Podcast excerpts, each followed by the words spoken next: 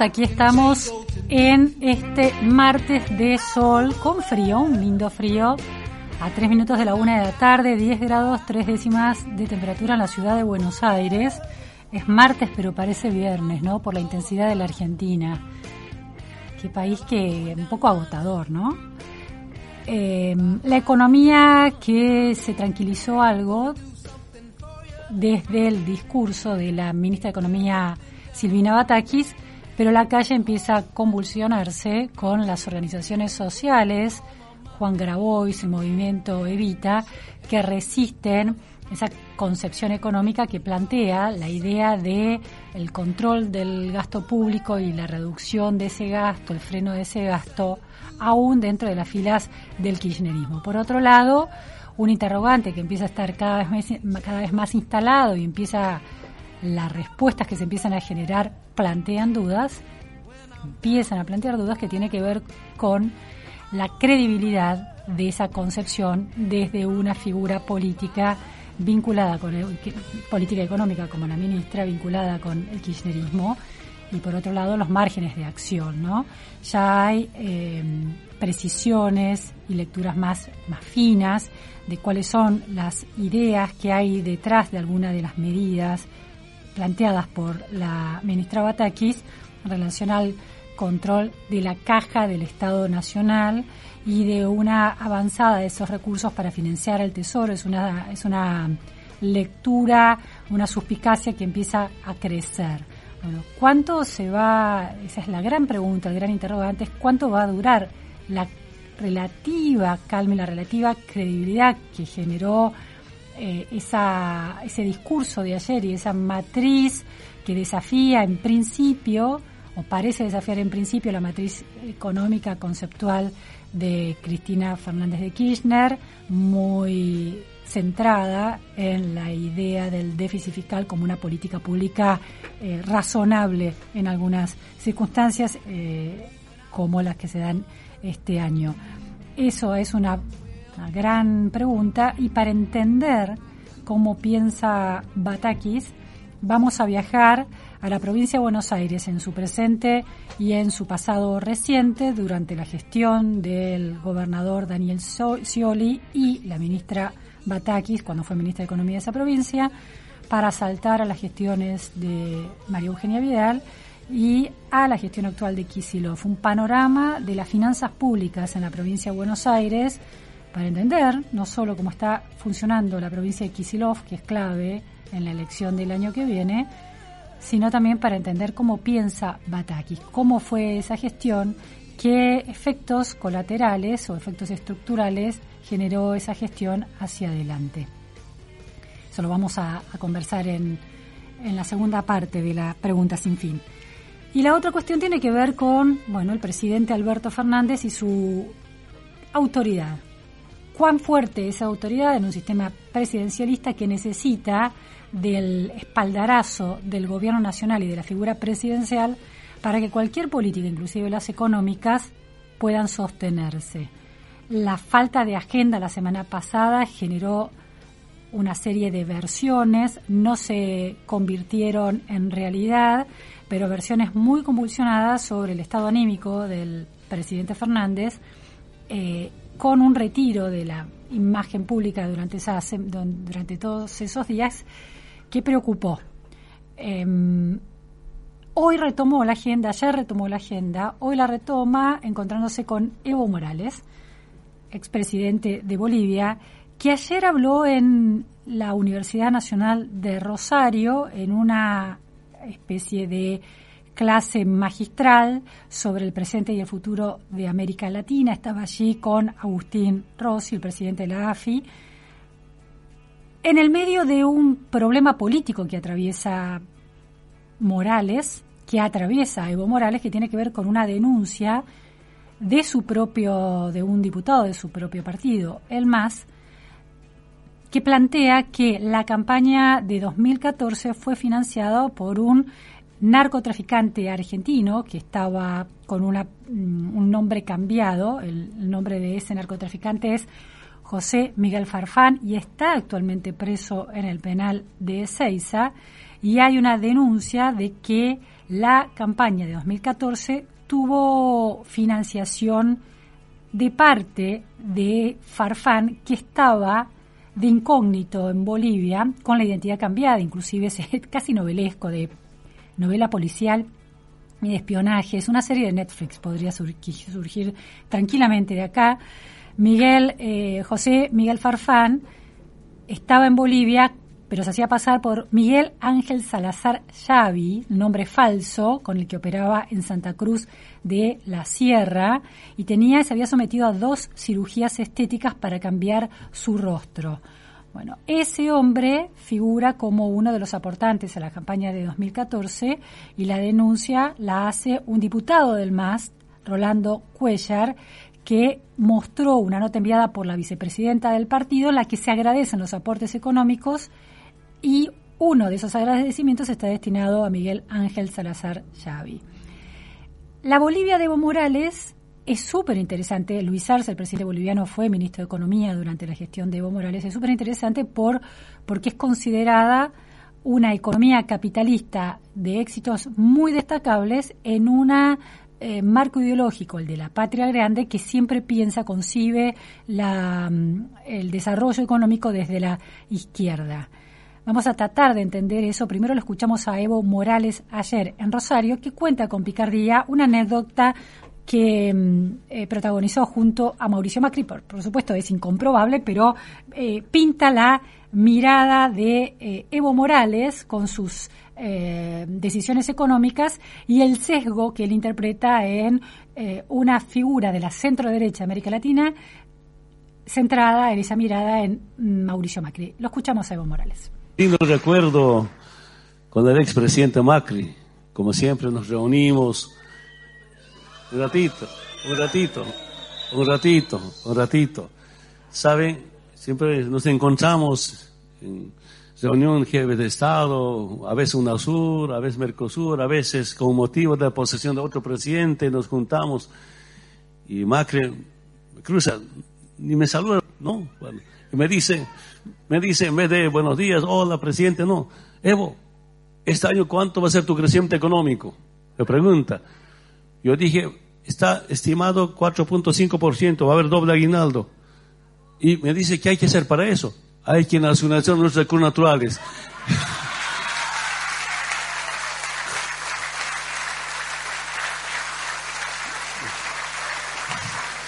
Cuando... Bueno, allí lo escuchábamos a, a Evo Morales. Eh, a ver si le dejamos, porque yo le corté el audio, pero lo dejamos correr hasta el final porque cuenta la resolución de, de, esa, de esa anécdota. A ver.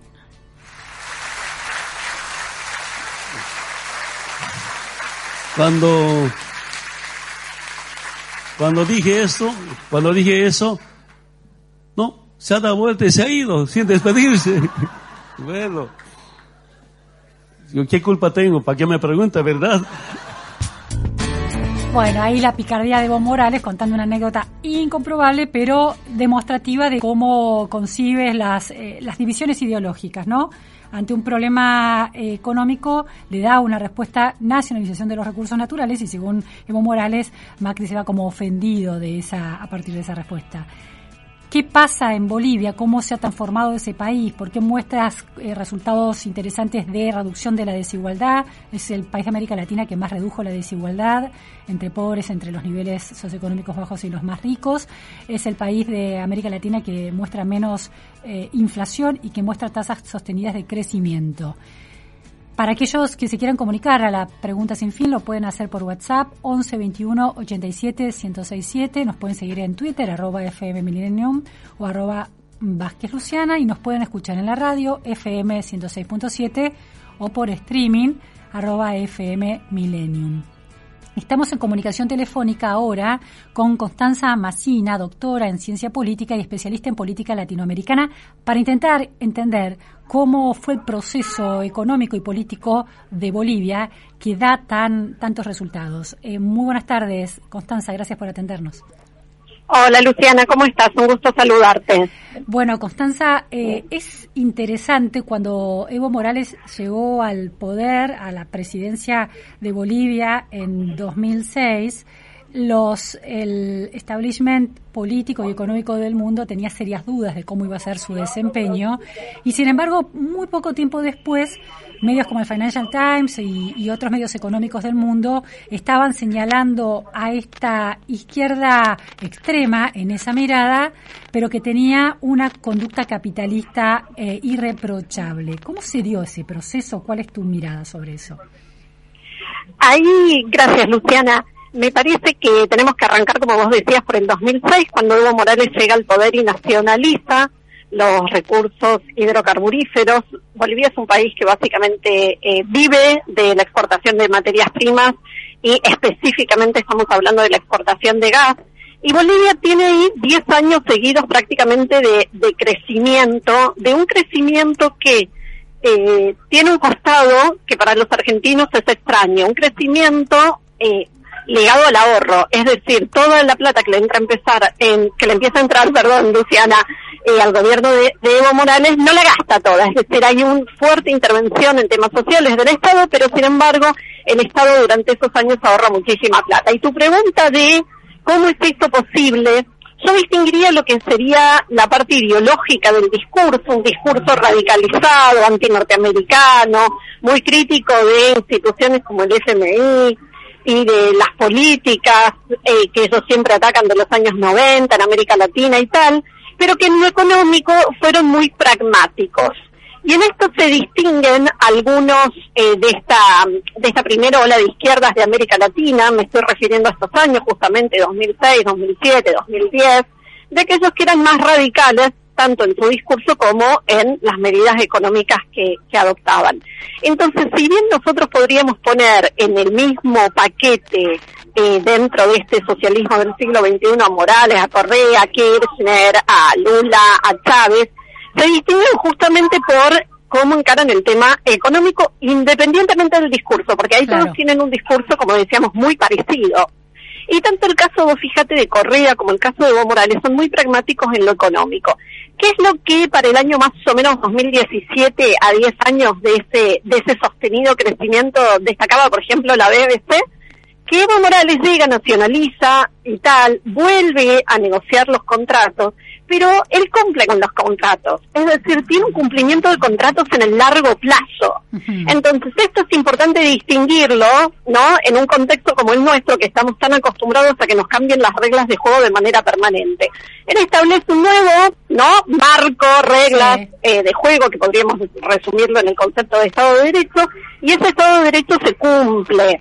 Es Pero a ver, para entender, eh, Constanza, porque en, en, este chiste, en esta anécdota que él, en la que de alguna manera lo deja fuera de lugar, eh, en, en, esta anécdota que cuenta, no sabemos si es cierto o no, pero es interesante la operación de sentido que construye Evo Morales, en la que Macri queda como alguien interesado en tener los logros económicos de Morales, cuando Morales le da la receta, que es la nacionalización de los recursos naturales, la interpretación de Morales es que Macri se va desairado por una respuesta contraria a la matriz ideológica de Macri. Entonces, lo que vos estás planteando es que nacionaliza recursos, pero al mismo tiempo cumple con los contratos que tenía con las empresas privadas eh, que extractivas. No, renegocia los contratos y esos nuevos contratos son los que en el negocio se van a cumplir. Pero las hay, pero eh, cuando ¿qué, quiere decir que renegocia contratos? Que las empresas internacionales privadas que estaban allí siguen operando en Bolivia bajo otro tipo de régimen legal. Eh, sí, o se retiraron completamente. No se, no se retiraron y renegociaron los contratos bajo el nuevo gobierno de Evo Morales y esos contratos después se cumplieron. Lo que quiere decir es que, a ver, digo, me parece que hay que separar la parte política de, de la parte económica. En la parte eh, económica, yo te diría justamente como analista política que lo que nos interesa es el cumplimiento no de reglas. Si vos me decís cuál es el problema hoy de Argentina, es un problema primero político y por qué es político, justamente por la incertidumbre respecto del cumplimiento de las reglas. Y eso viene en Argentina hace muchísimo tiempo, no es ahora algo que le está pasando específicamente en el último tiempo a Alberto Fernández. Por eso yo te hacía tanta insistencia en el tema del Estado, en el Estado de Derecho, ¿no? Sí, sí. Entonces, ¿hay un nuevo paquete de reglas? Sí, pero él las cumple mientras que en el discurso sigue teniendo esta retórica anti, sobre todo anti, anti-imperialista. Lo cual no quiere decir, por otro lado, que él tampoco cumpla las reglas de juego democráticas, cosa que sabemos que Evo Morales tampoco hace, Sí, sí. ¿no? A partir de que se quiere re reelegir. Sí, desconoció el plebiscito que dijo que no se presentara. Sí, sí. Exactamente. Y obviamente, como toda la izquierda latinoamericana, es, es, mm, siempre identifican un chivo expiatorio como para explicar justamente qué es lo que ellos hacen. Digo, Macri le sirvió tanto al kirchnerismo como a gran parte de esta izquierda. Vos fíjate que Evo Morales se exilia después de esto en México, en Argentina, y después termina ganando su delfín las elecciones, y no queda muy claro si gobierna Evo Morales o gobierna Arce, bastante parecido a lo que nosotros estamos viviendo nuevamente. Eh, pero en ese contexto Macri le sirve justamente para para esta retórica, ¿no? Para, para el que lo escuche y dice, uh, sí, Sí, sí. Macri malo y lo que nosotros hacemos es bueno. Pero a ver, eh, para, para entender, Constanza, eh, este, esta capacidad de ahorro que tuvo, ¿no? Esta ingresos altos por commodities, por ejemplo, de energía o de eh, que son recursos que puede tener, como el gas, lo benefician según los ciclos de esos commodities que no controla. Ese ahorro, ¿por qué la gente no ahorra, no busca otras monedas? Porque también lo interesante es que, el, que la moneda boliviana está muy apreciada. Bueno, eh, a ver, sin ser economista voy a la explicación política más sencilla y es porque la moneda tiene credibilidad. Es decir, si vos eh, vas a Brasil, vas a Uruguay, vas a cualquier otro país que no sea Argentina, Luciana, la moneda tiene valor y digo, eh, las personas, los ciudadanos de ese país ahorran en esa moneda porque esa moneda tiene justamente credibilidad, que es lo que no tiene el peso. Y además porque también vos lo sabés muy bien, hemos tenido tantas crisis económicas que ya es como que estamos preparándonos para la que sigue. Terminamos una y nos empezamos a preparar para la que sigue. Entonces yo creo que eso no es privativo de, de, del caso boliviano, el tema de la apreciación del ciudadano de su propia moneda. Y no creo ni siquiera que tenga que ver con un tema de nacionalismo, sino justamente con un tema de, de credibilidad. Me parece que hay, independientemente de lo, de lo político, donde uno podría estar en enorme desacuerdo con las actitudes políticas de Evo Morales y sobre todo, ¿no? Como vos decías, en el desconocimiento del plebiscito, el fraude y ahora el, juicio, comillas, juicio que le hicieron a Janine ayer.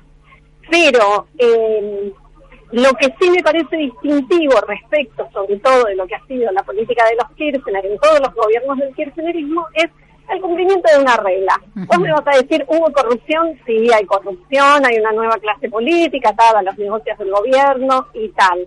Lo que pasa es que la escala de eso no es tan grande como la escala que nosotros hemos vivido y no van permanentemente cambiando las reglas de juego para adaptarlas a su socio. ¿Entendió ahí Sí, mejor? sí, sí. la idea. Entonces, me parece que, que va por ahí, ¿no? Es decir, nosotros vemos como permanentemente, ¿no? Te tuercen el, el, el barco para ajustarlo a, a las necesidades propias de, le vamos a llamar hoy esta élite gobernante. Hay una nueva élite gobernante Sí, ligada sí. a Evo y a los Aymaras, sí, ciertamente lo hay. ¿Cambian todo de acuerdo a su pio- propio provecho? Sí, pero la escala no es como esta eh, obscenidad que vivimos ¿Pasa algo parecido en Bolivia a lo que pasa, por ejemplo, en Perú, que uno ve inestabilidad política extrema con presidentes que se suceden, algunos terminan presos, otros se suicidan? Eh, bueno, y sin embargo, el presidente del Banco Central sigue siendo el mismo desde hace 16 años, es decir, esta estabilidad política, esta estabilidad jurídica en las cuestiones contractuales de la economía, ¿se da también, por ejemplo, en el Banco Central en Bolivia? Claro, sí, y además vos fijate, en esa misma línea de lo que vos señalabas en Perú, que es un país muy inestable, incluso en Ecuador, vos pensás que Ecuador es una economía dolarizada desde el principio de los 2000, en este tándem, ¿no? De, de presidentes que llegan 2005, 6, 7, etcétera, Correa, que también tiene un discurso muy parecido al de Evo, al de Chávez y al de Kirchner, no termina con la dolarización. Es decir, sigue siendo una economía dolarizada. Es decir, hay otro, eh, vamos a llamarlo así, vos sabés que eh, los gobiernos tienen, ¿no? Eh, política monetaria, política fiscal. ¿Hacen política fiscal? Sí, lo que no hacen es meter permanentemente la mano en, en el Banco Central y sobre todo en, en los ahorros ajenos. Por lo tanto, eso le da credibilidad a la moneda y le da esta estabilidad de mediano plazo que eh, hasta, hasta envidiamos a Bolivia hoy, Luciana. No en lo político, pero por lo menos sí, sí, sí, Es interesante, es decir, una economía mm, centrada en la, en la, una economía extractivista, porque está centrada en recursos naturales, nacionaliza sus recursos, pero lo que puede, si eso hacía pensar que giraba hacia una extrema izquierda, en realidad lo que hace es construir una macroeconomía muy saneada en términos de, de macroeconomías capitalistas, eh, un crecimiento sostenido, alto, baja inflación, ordenamiento jurídico.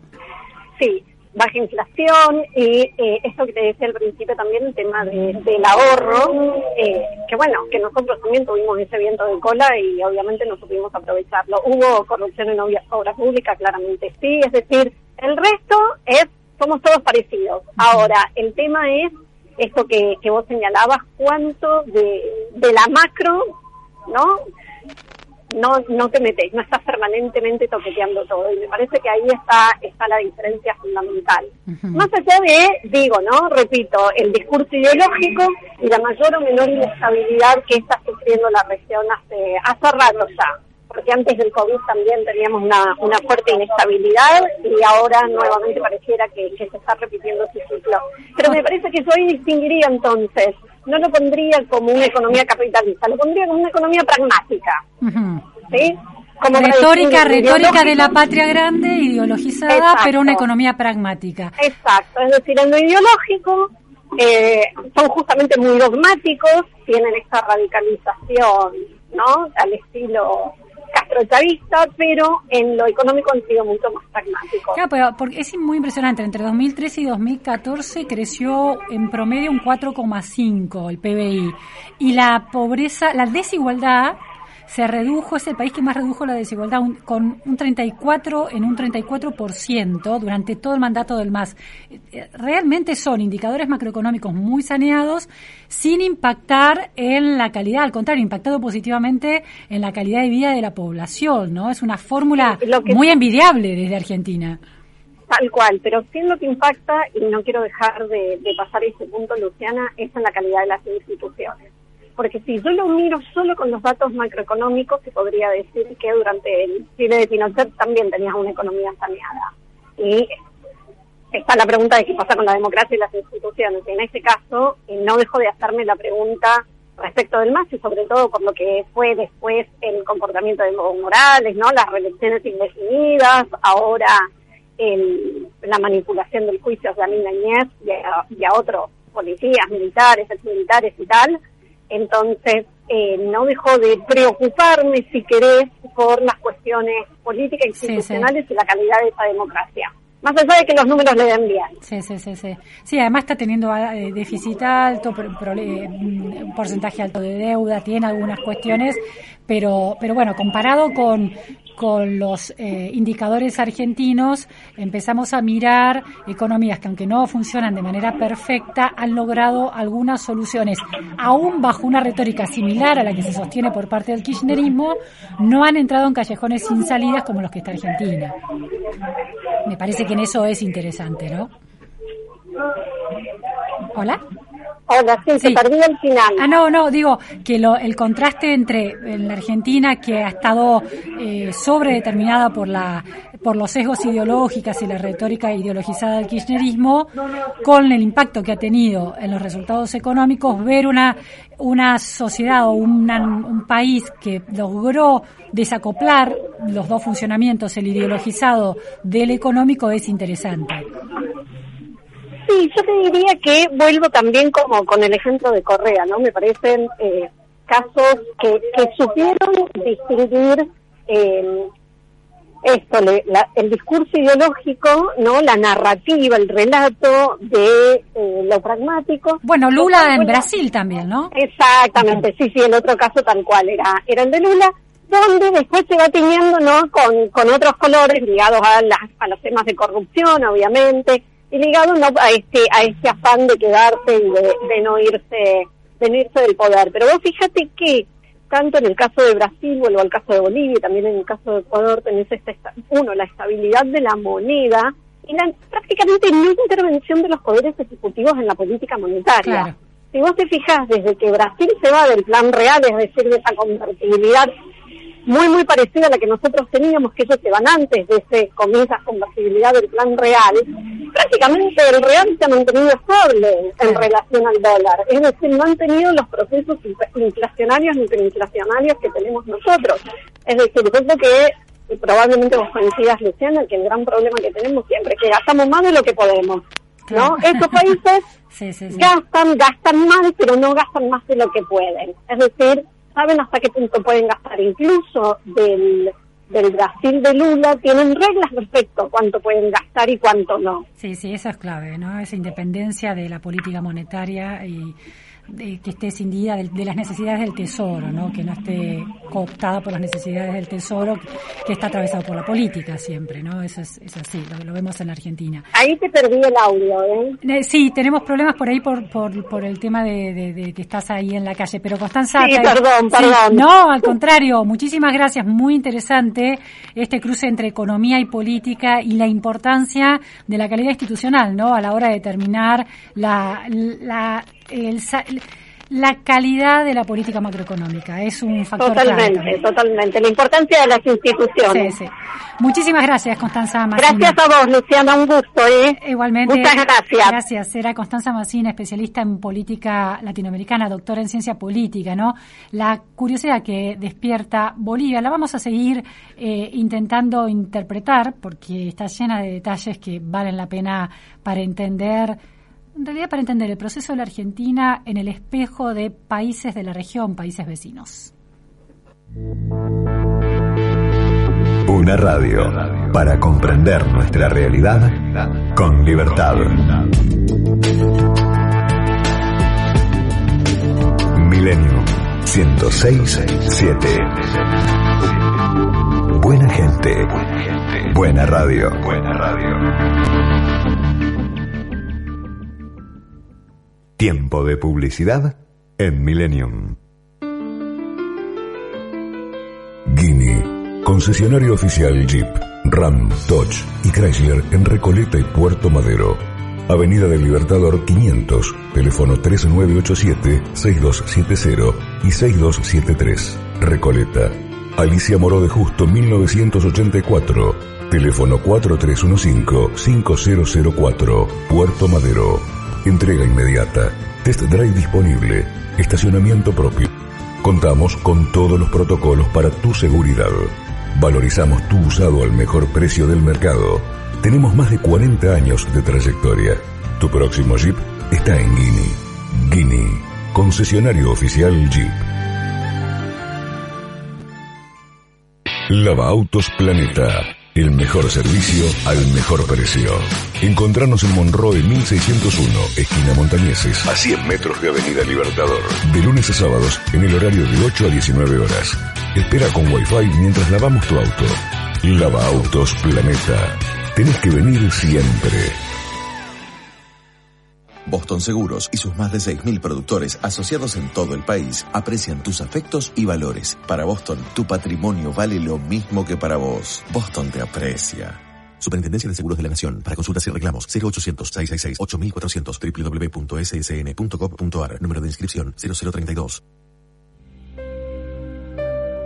Muchas veces, la forma en que percibimos las situaciones influye en nuestro estado de ánimo y en nuestras emociones. La terapia cognitiva es una terapia resolutiva, breve y eficaz. Tratamientos para depresiones, trastornos de pánico, ansiedad, disfunciones y terapias de pareja.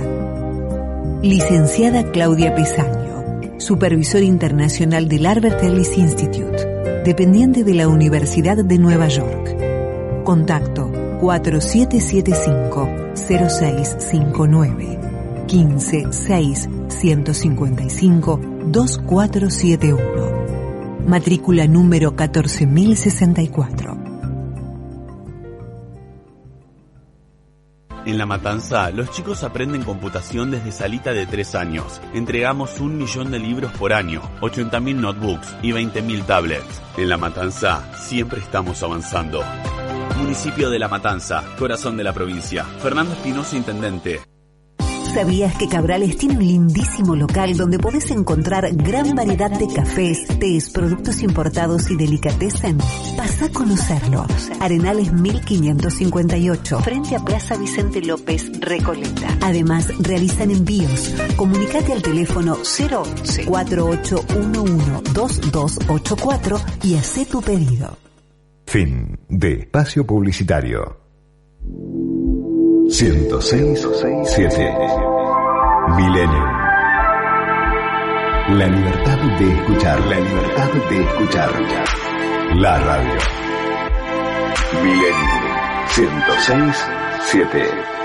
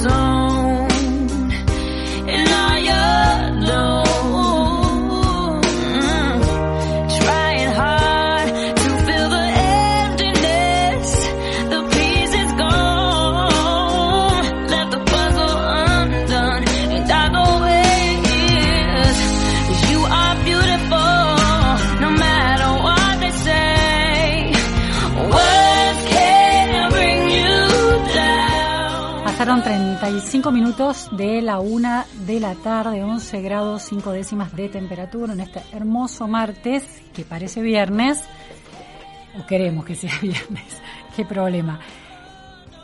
¿Qué, ¿Cuál es la Argentina que se perfila detrás de eh, la mirada económica de la ministra, de la re, flamante ministra de Economía, Silvina Batakis? ¿Cómo fue su gestión en la provincia de Buenos Aires durante la gobernación de Daniel Scioli? ¿Cómo está funcionando la provincia de Buenos Aires hoy? ¿Cuáles son los problemas estructurales que se van arrastrando en cada gestión? Scioli, Vidal y ahora Kisilov.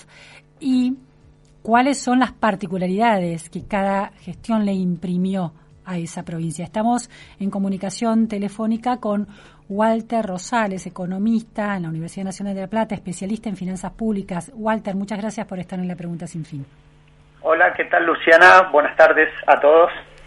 Walter, eh, ha habido mucho debate a partir de, la, de que asumió la ministra Batakis, desde Juntos por el Cambio, María Eugenia Vidal y otras figuras del macrismo respondían muy críticamente esa designación y señalaban que cuando la gobernadora Vidal tuvo que eh, asumir, tuvo que hacerse cargo de deudas de pagos de aguinaldos y de sueldos que eh, no podían encararse porque no había recursos en las provincias. Y una lectura que se instaló es que esa gestión de Batakis había ido posponiendo pagos, un poco lo que está proponiendo ahora en eh, a nivel nacional, esta idea de usar solo, gastar solo lo que se tiene y endeudarse, por ejemplo, con proveedores. ¿Cuál es, este, eh, en, en tu mirada experta, muy precisa en las finanzas públicas, la, el problema estructural de la provincia y qué particularidad le imprimió la gestión de Batakis. Bueno, perfecto. Eh, por empezar, antes de hablar de nombres propios, en el caso de Silvina Batakis, eh, podemos hacer una introducción, cómo es el, la situación de, de la provincia. La provincia se caracteriza por ser una, una financieramente hablando, eh, crónicamente deficitaria. Si nosotros miramos las series de ejecución presupuestaria, lo que vamos a ver de que la provincia a lo largo, estoy hablando de los últimos 50 años, eh, crónicamente, sistemáticamente, año a año, es una provincia deficitaria que depende eh, fuertemente de las transferencias del gobierno central, más o menos, estamos hablando, depende del periodo, pero aproximadamente el 50% de sus recursos eh, dependen o, vienen de transferencias del gobierno central, ya sean por la regla, que sería la coparticipación, o bien transferencias discrecionales definidas con carácter político, etcétera. Eh, ese es el contexto que, que eh, encuadra la provincia eh, Batakis eh, fue ministra eh, sucediendo a Arlía eh, en el, a partir de 2011 hasta finalizada la gestión de Scioli en 2015. Fue un, ese, particularmente en ese en ese periodo ese gobierno estaba en conflicto con digamos con el gobierno presidencial. Eh, de Cristina y, bueno, eh, justamente ese conflicto se tradujo en, que no venían fondos hacia la provincia y la provincia tuvo que reaccionar frente, a esa situación. ¿De qué manera eh, obraron en ese momento? primero hay que señalar de que no hubo un, gran, una gran restricción por el lado del gasto. Veámoslo como que el la tasa de crecimiento del empleo público se mantenió sostenidamente durante todo el gobierno eh, de Scioli. Eh, veamos, por ejemplo, es, uno de los de los crecimientos más marcados fue la incorporación eh, de 30.000 policías a, a la función pública, ¿no? Pasando de 60.000 a 90.000 en el periodo de Scioli.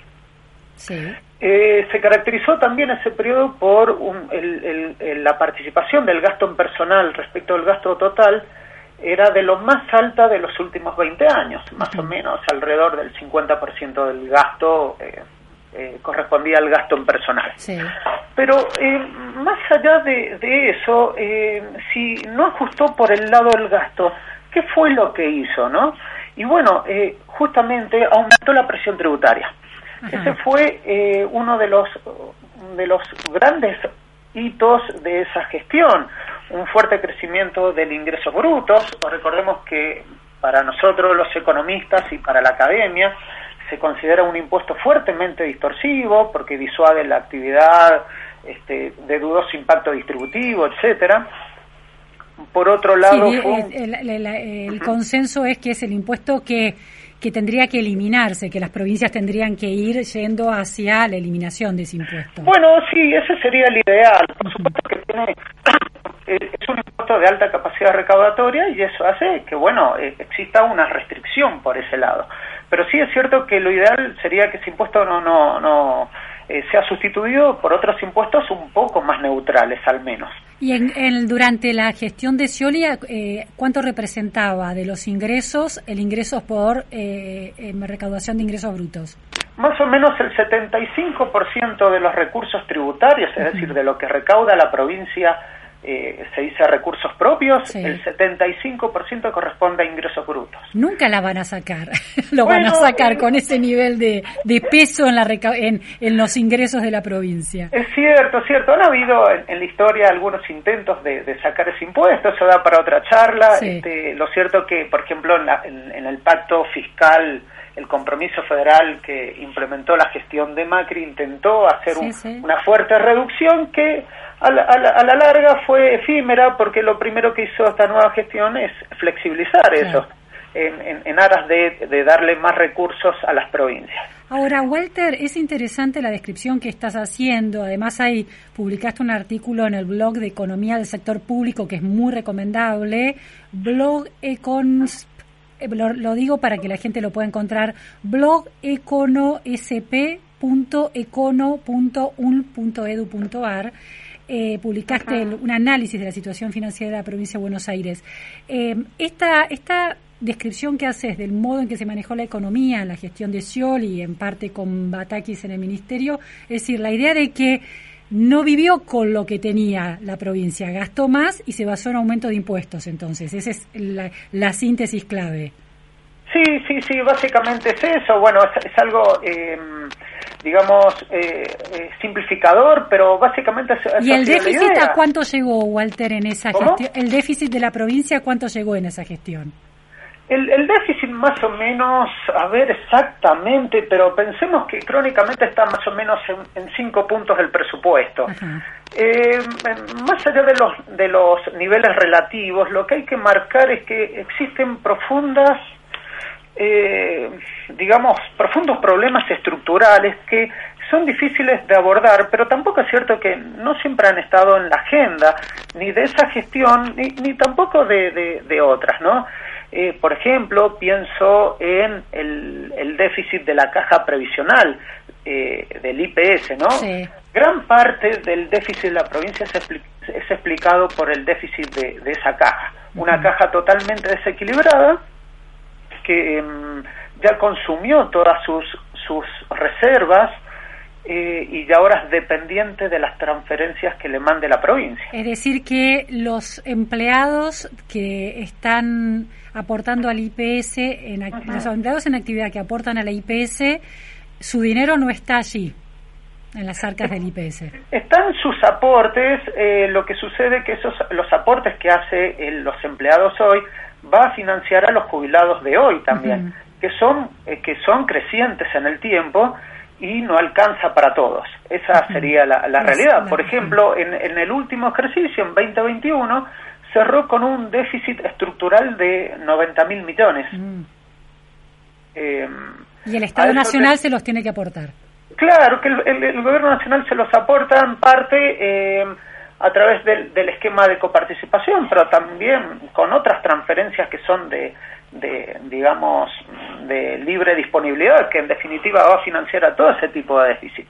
A eso también tenemos la caja del Banco Provincia, deficitaria. Sí, sí. También tenemos eh, problemas en los municipios que hay que transferirle más fondos más allá de, de lo que se le envía por coparticipación. Hay problemas deficitarios en el astillero Río Santa- Santiago, una, una empresa pública que no produce prácticamente nada ¿no? y, y ya hay que mantener una planta Claro. de, de- de personal de...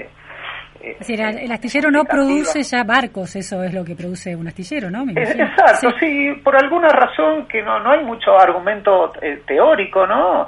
Eh, o, o económico para decir que la provincia tiene que tener un astillero y mucho menos tenerlo parado, ¿no? Claro. Este, em, eh, en fin, eh, también hay que señalar el gasto tributario, es decir, esas políticas de promoción eh, o, o de desarrollo, lo, supuesto desarrollo local, donde se hacen políticas de, de- de exención de gastos a, a sec- determinados sectores, eso supone más o menos eh, estimaciones oficiales cerca de 50 mil millones. Eh, eso, un 6% de la recaudación se sacrifica en, en regímenes promocionales, digamos, de dudoso impacto. Entonces, si vamos sacando la cuenta, sumamos todo ese conjunto de déficit, eh, de, de, de, puntos deficitarios, eh, sumamos más de 150 mil millones de pesos a moneda de, claro. de 2021. Ahora, si esto sí. lo trasladamos en el tiempo, lo que tenemos es un déficit que nunca es mm, tocado como punto de agenda, ¿no? Ni siquiera en la gestión de Cambiemos, en la gestión de Vidal, en la gobernación de Vidal. ¿Eso cambió en algo? ¿Hubo un Bueno, intento por eh, mejorarlo? Por ejemplo, alguna, algunos puntos sí fueron abordados, eh, por ejemplo, eh, el déficit, eh, la reforma de la caja del Banco Provincia, un- una, una caja también totalmente desequilibrada que supone un déficit, eh, un costo para la provincia de más de 10 mil millones de pesos. Este, se hizo una reforma actuarial, se cambió la ley que, que, que regulaba el- el- el digamos, el otorgamiento de beneficios previsionales, pero esa ley fue em, parada por amparos judiciales y el, el oficialismo actual intenta revertir esa reforma, eh, volver atrás, a, em, no sé por qué razón, en realidad, porque va a suponer más eh, déficit para la misma provincia que van a tener que buscarle de Claro. alguna manera. Eh, de todas maneras, hay otros temas es- estructurales que no, no- fueron atacados tampoco con, por el resto de, de- de- de la gestión de Vidal. Por ejemplo, si recordamos también, eh, eh, Vidal eh, reestatizó, por ejemplo, la, la, la autopista Aubasa, ¿no? La autopista Buenos Aires-La Plata. eh, y esa es una autopista que hoy por hoy es deficitaria. Y, y no solo que hay que ponerle fondos de rentas generales, sino que cuando vemos el, el estado de, de- de, mm, del pavimento Claro. deja mucho que desear. ¿Y cuál fue la- el criterio para reestatizarla? Sorprende, ¿no? En una gestión que planteaba un Estado más chico y eficiente, ¿cuál fue la decisión en términos de finanzas públicas, el, el racional de esa decisión en términos del impacto en las finanzas públicas? Bueno, no, en realidad había un problema con la concesión anterior, no, no conozco los detalles, este, pero tiene que haber venido por ese lado, un Sí, problema De, de- de cómo estaba funcionando, eh, eh, un- una cuestión estrictamente regulatoria, digamos. Claro. Pero se decidió eh, estatizar. De todas maneras, también hay que señalar de que el gobierno de Vidal fue un gobierno que se caracterizó por una una fuerte disciplina por el lado de- de la política personal. Eh, prácticamente no ingresó nadie a la planta de personal, hubo un racionamiento por ese lado. Eh, ¿Dónde se vio el impacto de eso? Que se desequilibró en parte más profundamente el IPS, que es la caja previsional. Entonces es una cuestión de sábana corta, o sea, yo, uno puede restringir en parte el gasto en personal, pero va a desequilibrar en parte al- al- a la caja previsional de la En provincia. términos de que no hay tantos trabajadores activos, hay menos trabajadores activos aportando, no se suman. Exacto, sí, sí, sí. Pero la solución inmediata que tomó este gobierno es simplemente aumentar la tasa de, de- de ingreso a planta. Entonces, ¿En cuánto si- aumentó la tasa de ingreso a planta?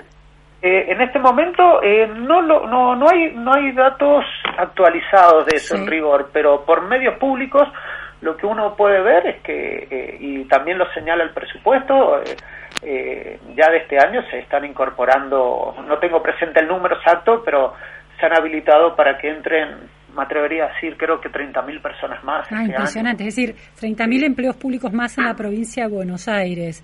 Sí, sí. Ahora, eh, lo escuchaba ayer en un programa de televisión al, al- a un intendente que planteaba que la provincia de Buenos Aires es siempre la más castigada en términos de coparticipación, cuando planteaba se da paradójicamente eh, esta, esta, esta contradicción. Es una provincia exportadora que en términos de retenciones deja eh, mucha plata al, al gobierno nacional, pero que no es coparticipable.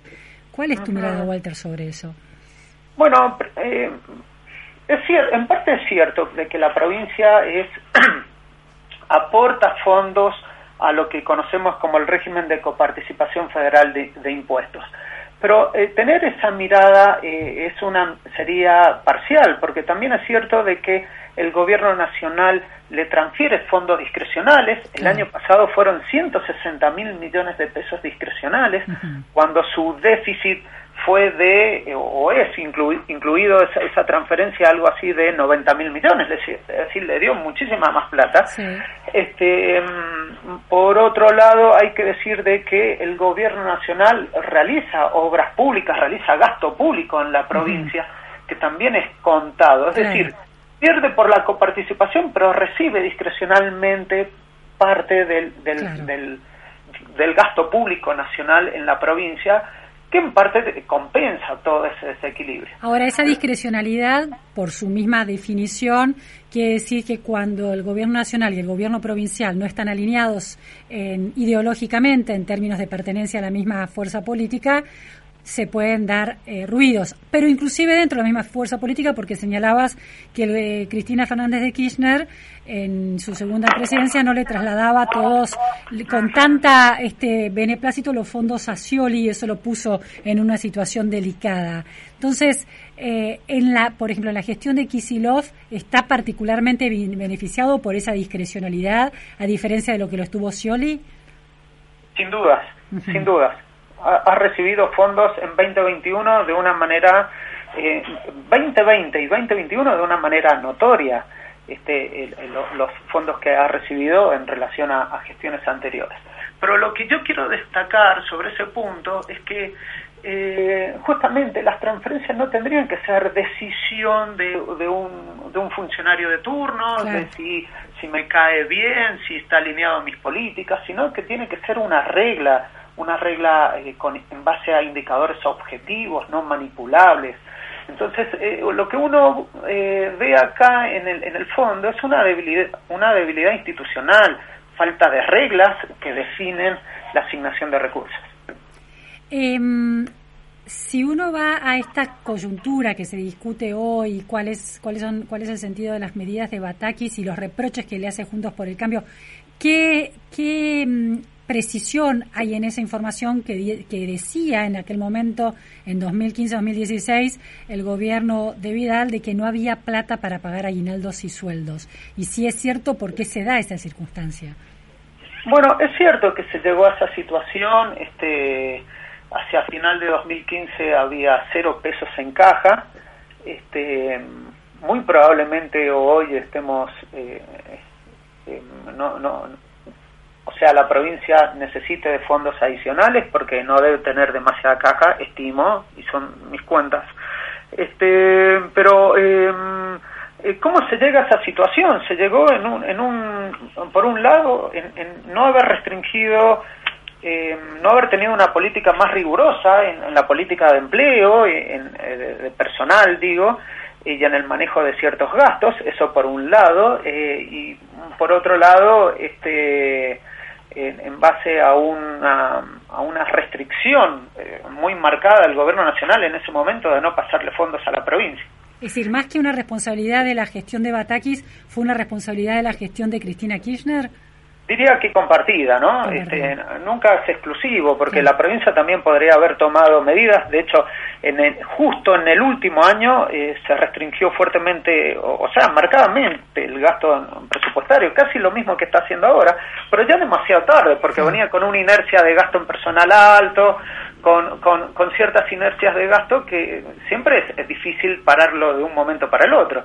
Recordemos de que eh, eh, las partidas presupuestarias, el gasto, eh, se decide en etapas, desde el momento que le doy crédito presupuestario hasta que se ejecuta, pasa todo por un, un, unas- un suceso de instancias que uno decide, pero todo lo que está en curso es muy difícil frenarlo muchas claro, veces. Claro.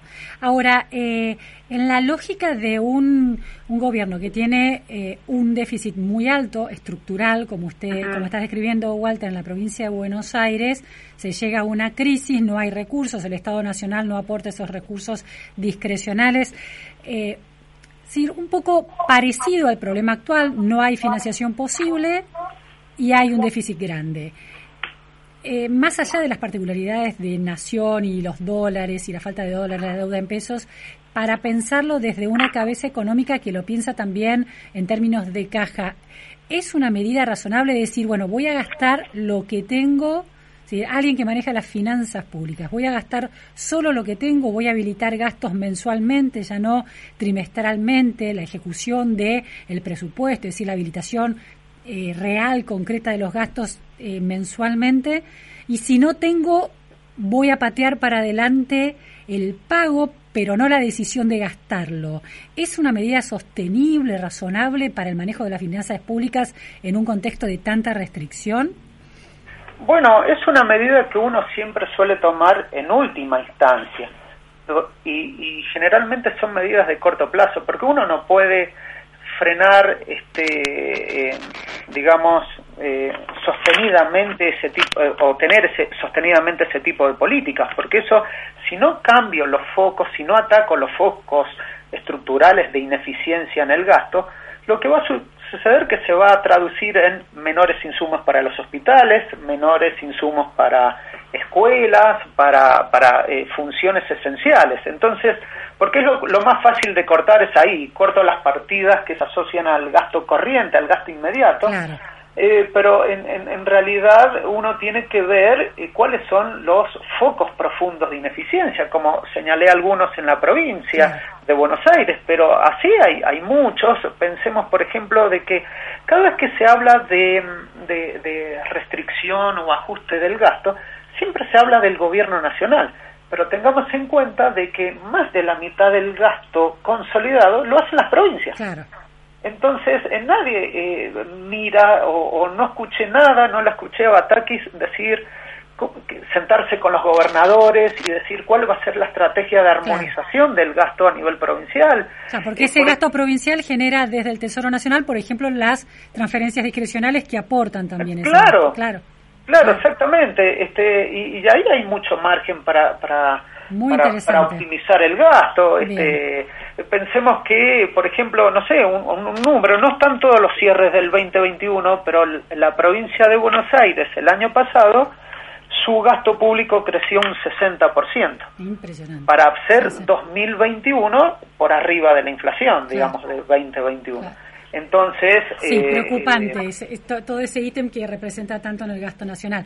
Muchísimas gracias, Walter claro. Rosales. Vamos bueno, no, no, no vamos, hay por qué. Vamos a seguir el tema porque hay muchísimos detalles para seguir conversando. Te agradezco mucho. Bueno, muchísimas gracias. Un saludo. Saludo. Bueno, era Walter Rosales, economista, con sede en la eh, Universidad Nacional de La Plata, un especialista en finanzas públicas de la provincia de Buenos Aires. Interesantísimo. Llegamos al final de la pregunta sin fin aquí en FM Millennium. No se vayan porque sigue, eh, Millennium te acompaña de 14 a 15. En la operación eh, técnica estuvo Esteban Cavaliere, en redes y en producción Juan Sebastián Correa. Nos vemos mañana. Gracias.